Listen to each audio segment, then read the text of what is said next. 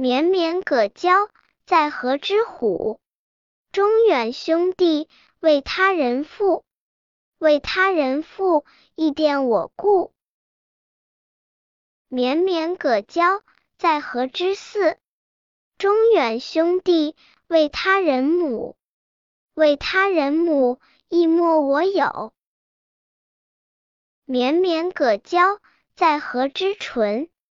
中远兄弟，为他人坤。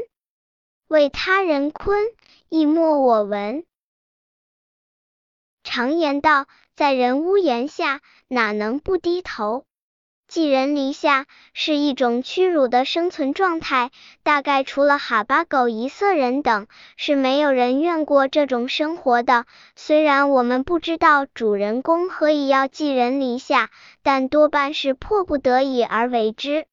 寄人篱下不仅意味着没人关心和疼爱，同时也意味着身不由己，不能自主。从这个意义上说，这种生活状态连浪迹天涯的漂泊生涯都不如。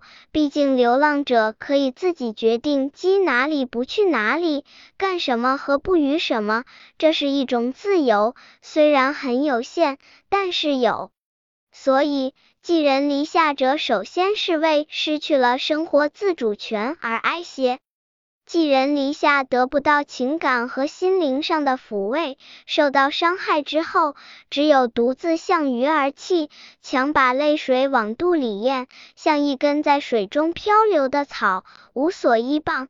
即使可以叫别人爹妈，却总不如血缘关系那么亲近和牢固。